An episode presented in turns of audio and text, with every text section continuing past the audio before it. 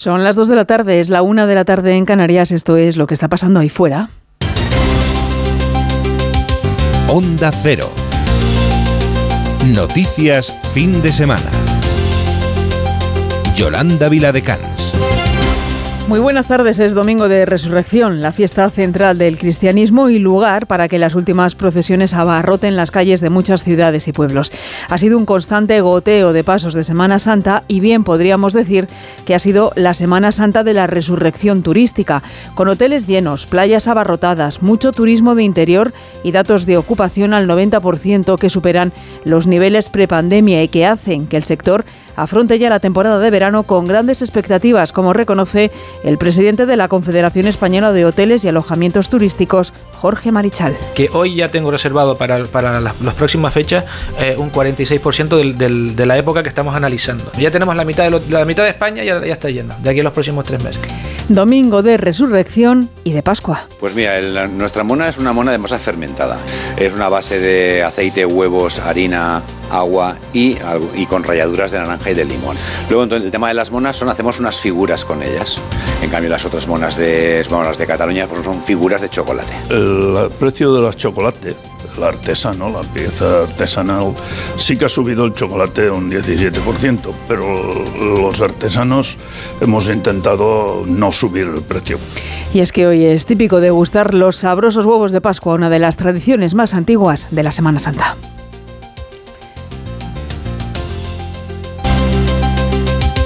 Y así vamos echando el cierre a estos días. Finalizan las vacaciones, toca regresar a casa, salvo en seis comunidades en las que mañana será fiesta, como en el País Vasco, La Rioja, Navarra, Baleares o Cataluña. Es por lo tanto día de mucho movimiento en nuestras carreteras. esperan nueve millones de desplazamientos con mayor intensidad a partir de esta tarde, pero ya se está animando la cosa. Vamos a conocer cómo se circula en estos momentos de GT.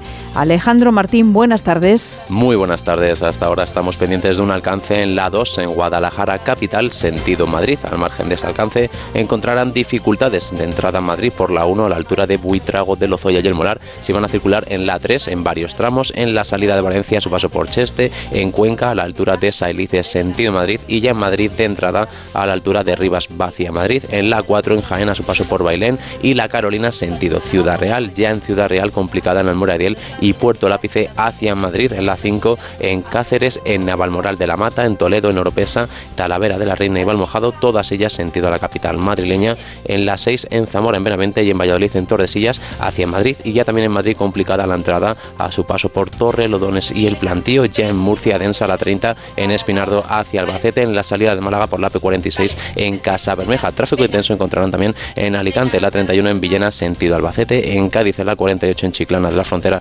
hacia Sevilla, ya en Sevilla en la P4 en las cabezas de San Juan hacia la capital hispalense. Esa es la información que nos llega desde la Dirección General de tráfico, mucha precaución al volante, sobre todo en la zona del Principado de Asturias, donde sigue preocupando y mucho la situación de los incendios.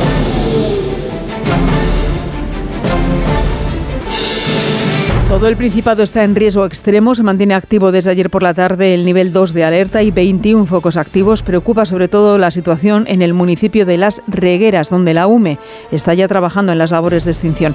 El presidente Adrián Barbón ha asegurado hace tan solo unos minutos que estos fuegos son un atentado contra Asturias.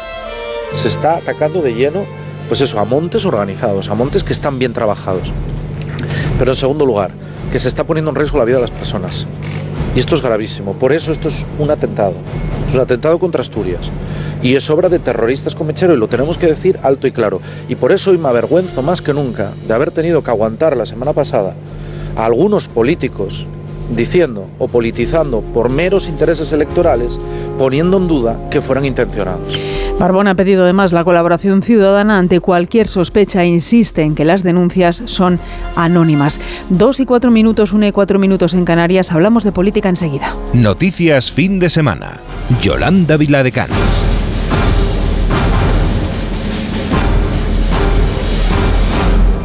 Con el final de la Semana Santa, la política reactiva su agenda y ante la cercanía del 28 de mayo no hay día que no escuchemos a un político hablar.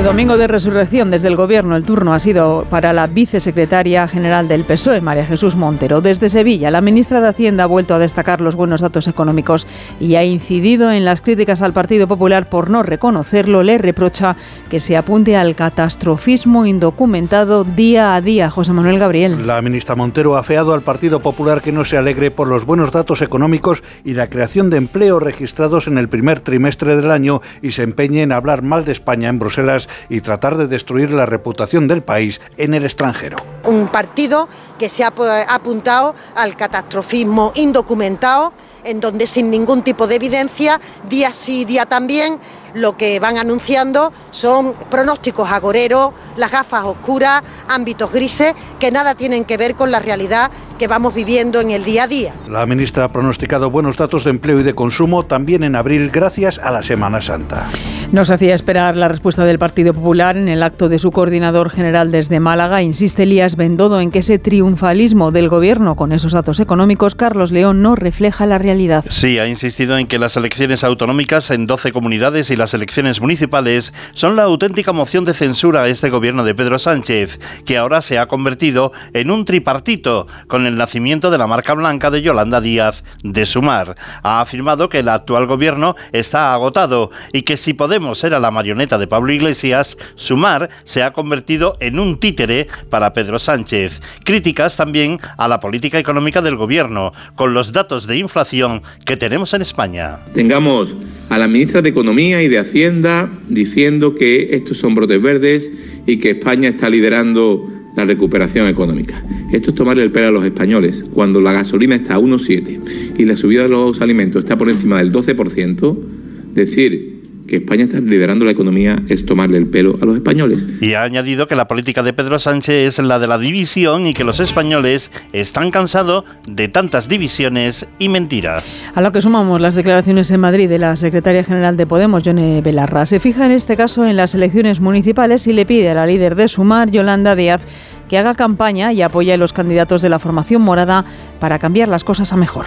Bueno, yo le he pedido públicamente a la vicepresidenta y lo hago de nuevo hoy desde aquí que haga campaña por el espacio de Unidas Podemos, por los candidatos y las candidatas de Unidas Podemos, porque creo firmemente que son los mejores candidatos y candidatas que se presentan a estas elecciones autonómicas y municipales. Si algo ha demostrado Unidas Podemos es que estamos aquí para transformar, que tenemos la valentía suficiente para cambiar las cosas, para hacer las políticas valientes que necesita nuestro país.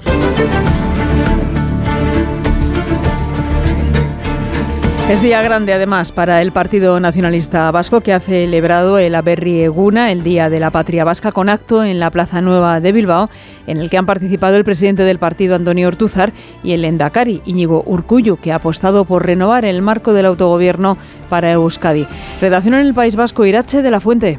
Apuesta del PNV por actualizar y renovar el autogobierno como manera de preservar la identidad vasca, tal y como apunta el Endacari en el Aberrieguna vamos a seguir avanzando en un nuevo tiempo para Euskadi. Vamos a seguir construyendo un nuevo tiempo para Euskadi con su identidad. Somos un país, tenemos una identidad propia, abierta al mundo, que queremos desarrollar dentro de Europa. Celebración del Día de la Patria Vasca con un marcado carácter electoral en el que el presidente del PNV ha pedido más representación política en ayuntamientos y diputaciones para avanzar, ha dicho Antonio Ortuzar, pide autenticidad en una clara alusión a EH Bildu. Ojo en política con los transformistas y las transformistas. Por dentro siguen siendo los mismos de siempre. Son los de la Mani, aunque se vistan de Armani. Son los de la Mani, aunque se vistan de Armani. Así que tengamos memoria, tengamos memoria, que no nos la den con queso. Llamamiento a la movilización electoral porque hablar de nación vasca, ha dicho Ortuzar, es también hablar de elecciones. Con suceso truculento en Murcia, donde la policía ha detenido finalmente al presunto autor del homicidio cometido este sábado en un club de tiro de la localidad barcelonesa de Canubellas. El arrestado, un ex militar de 20 años de nacionalidad española, fue localizado por los agentes cuando se disponía a coger un tren. Onda Cero Barcelona Monsevals.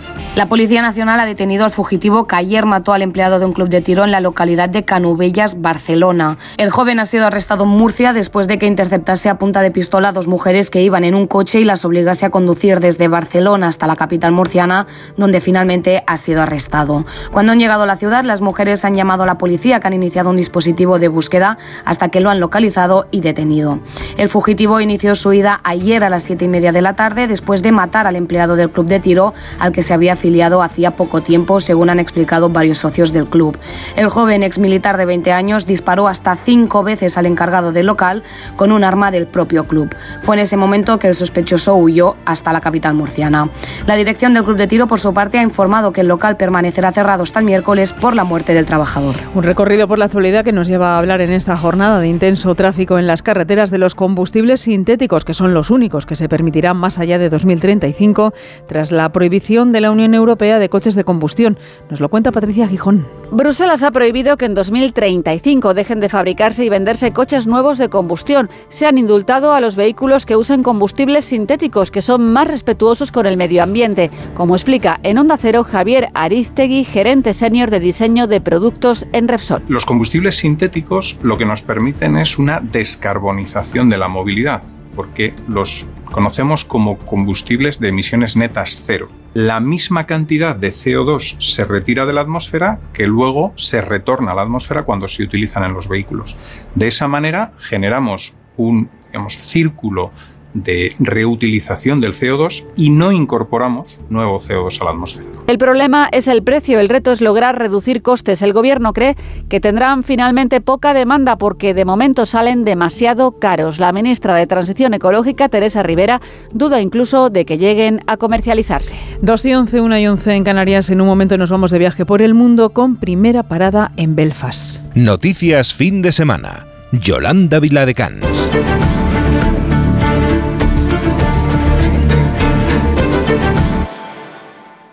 Esta Semana Santa disfruta del mejor entretenimiento en audio estés donde estés. Ha ganado Tarres el primer round de esta super batalla. En el coche. Es este. Por la calle. Al 99%. O haciendo las tareas de casa. Mi idea era vivir diferente, joder. Descarga la app o entra en sonora.com y prueba 14 días gratis.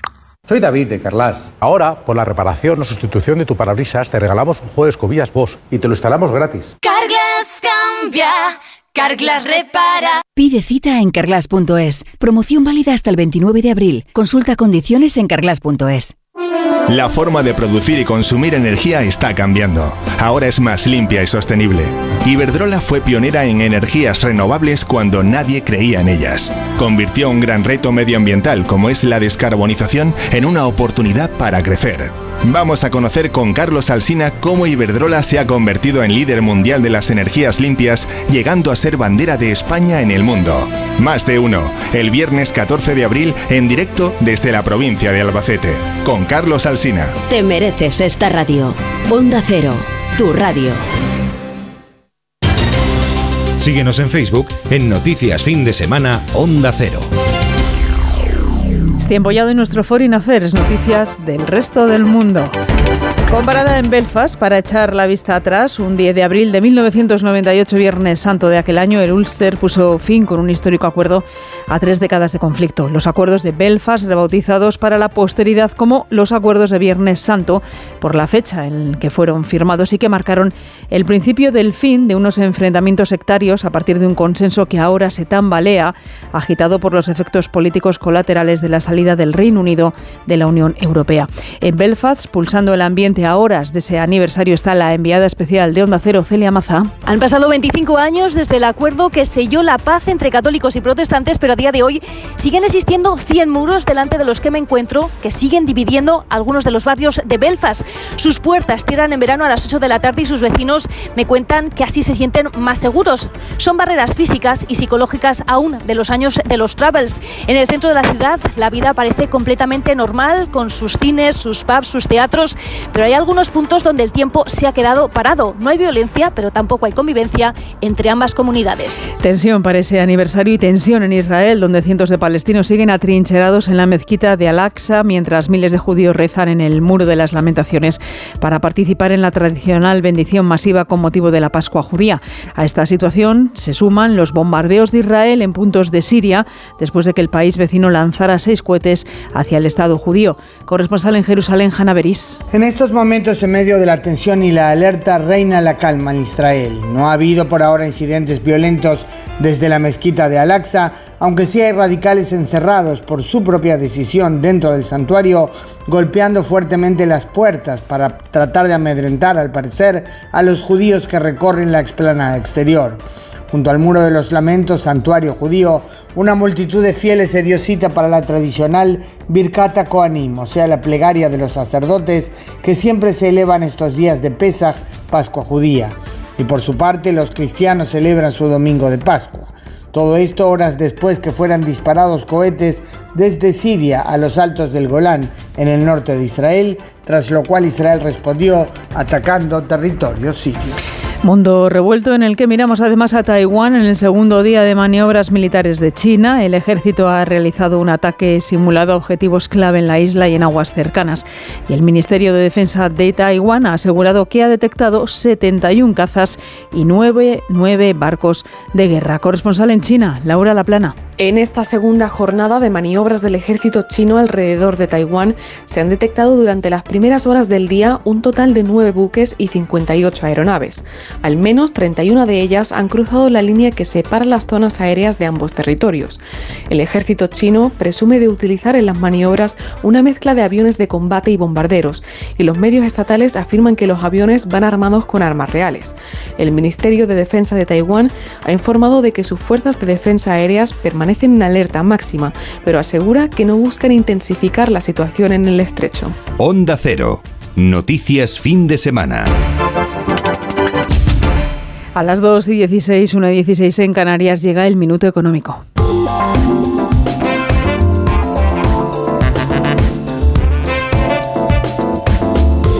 Ignacio Rodríguez Burgos nos explica en un minuto de qué manera afecta la inteligencia artificial a la economía. La inteligencia artificial ha dado un salto de gigante en las últimas semanas como nunca hubiera imaginado Alan Turing, el primer científico que se enfrentó a ella hace casi ya un siglo. Ahora la inteligencia artificial está al alcance de cualquier teléfono móvil, pero algo tan innovador siempre tiene sus pros y sus contras, y más en una sociedad tan cambiante como la actual y con un mercado laboral tan inestable.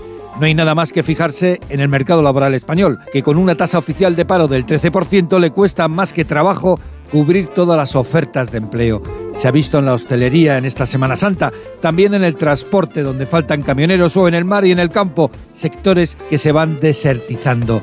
Ahora llega la inteligencia artificial y los expertos advierten de otro cambio de paradigma. Un informe de Goldman Sachs advierte de que unos 300 millones de empleos están en riesgo en Europa y Estados Unidos por la llegada de la inteligencia artificial. Y esta vez será entre los trabajadores conocidos como de cuello blanco, los de oficina, los de administración. A la vez se crearán nuevas oportunidades. Dos de cada tres niños, cuando lleguen a su edad adulta, trabajarán en empleos que hoy no existen según la Organización Internacional del Trabajo. Y ya se perciben los cambios. Según Infojobs, los puestos emergentes de mayor demanda son los que tienen que ver con la ingeniería de aprendizaje automático, con la programación, con la computación. Como en todas las revoluciones tecnológicas, lo más buscado será el talento, el talento humano.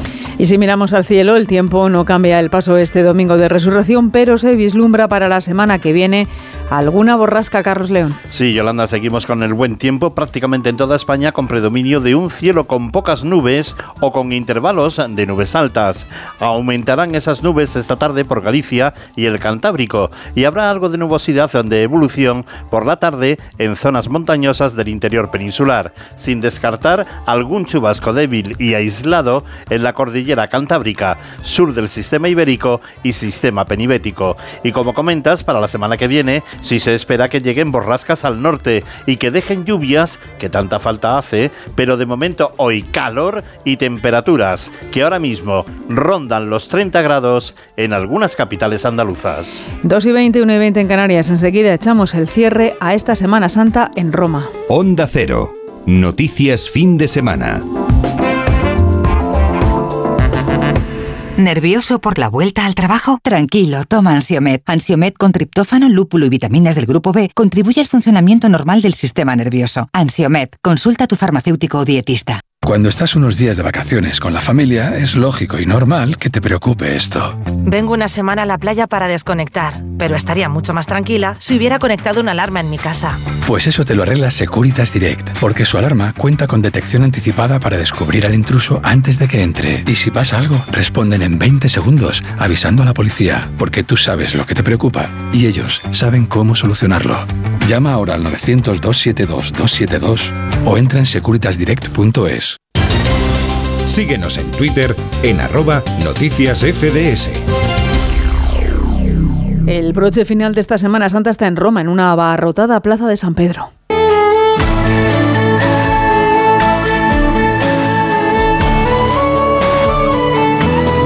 Allí, ante 100.000 fieles congregados bajo el sol, el Papa Francisco ha rogado antes de la bendición Urbi et Orbi por la paz en Ucrania. Ha pedido luz sobre el pueblo ruso y que se reanude el diálogo entre Israel y Palestina tras los últimos ataques de este fin de semana. Corresponsal en Roma, Manuel Tori, buenas tardes. Sí, buenas tardes. Domingo de Resurrección y domingo soleado aquí en Roma, en San Pedro, donde más de 100.000 personas se han reunido para celebrar junto al Papa Francisco el domingo más importante de la Iglesia Católica. Tras la misa de resurrección de esta mañana, el Santo Padre ha pronunciado a las 12 del mediodía su bendición Urbi et Orbi a la ciudad de Roma y al mundo. Y desde la fachada central de la Basílica de San Pedro, precisamente ha pedido la paz en Ucrania, en Siria, en Líbano y para el resto de zonas en conflicto del mundo. El Papa eh, no presidió el pasado Viernes Santo el Via Crucis en el Coliseo eh, por exceso de frío, así lo decidió la Santa Sede, eh, pero hoy sí lo hemos visto montado en el Papa Móvil saludando con cariño a los fieles presentes en la Plaza de San Pedro, aquí en la Ciudad Eterna.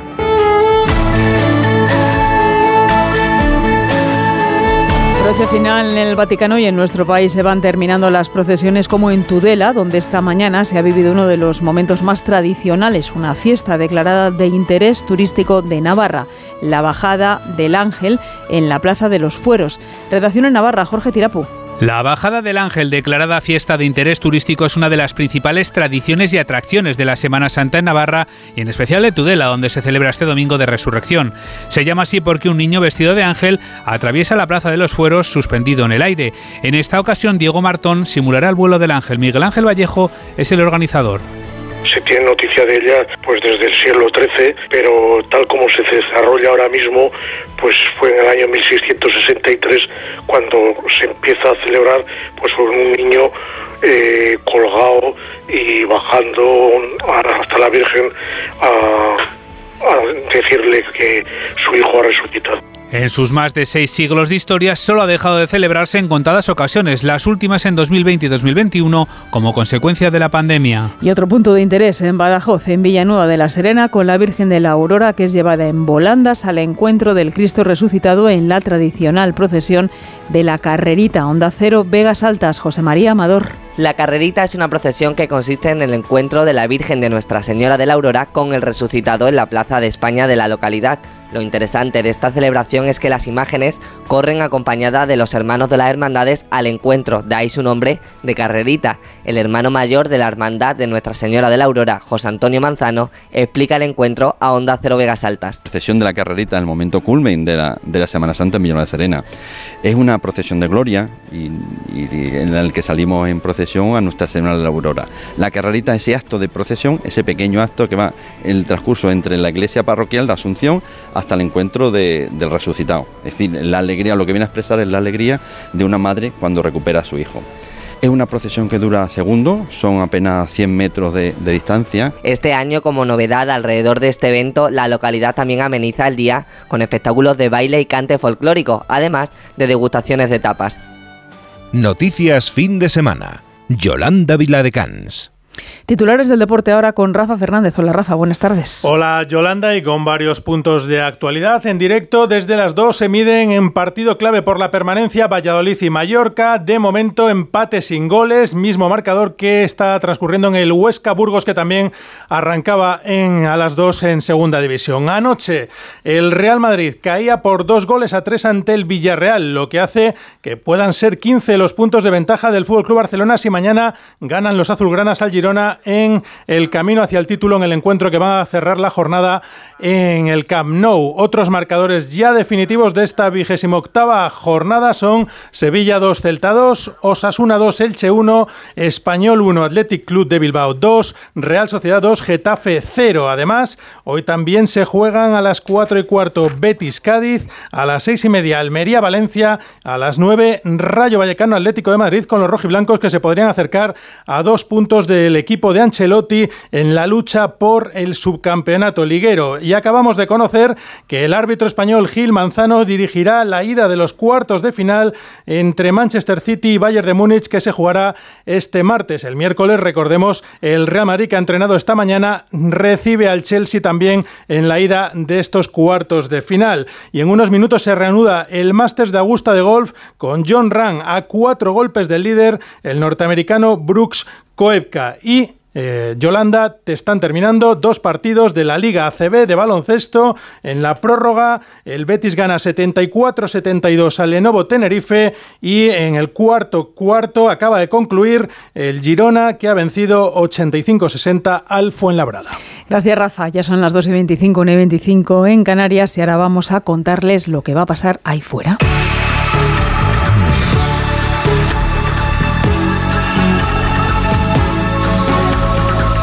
Son las noticias del futuro que nos va a contar Carmen Sabidola. Carmen.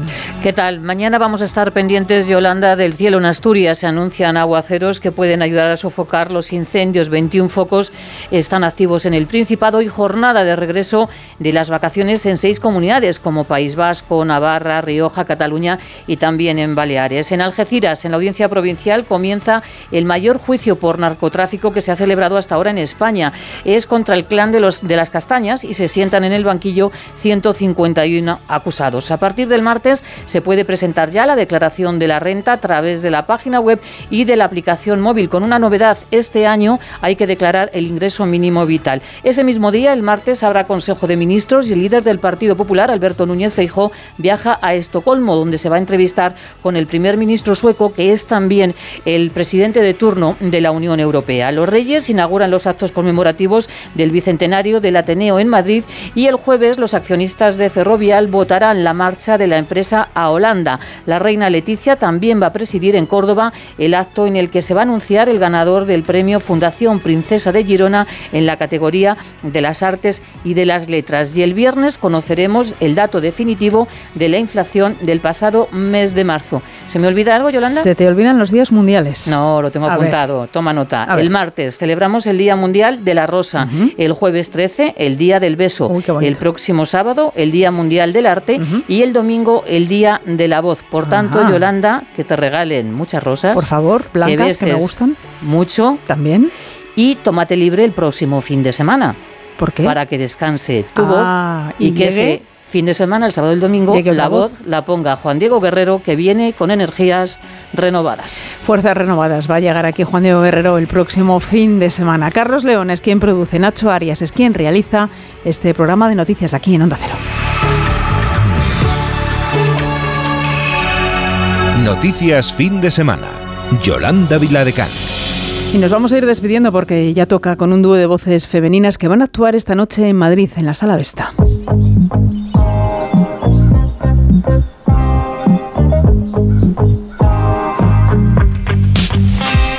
Me he levantado con ganas de encontrarte y me he pasado la tarde dando vueltas por tu parque.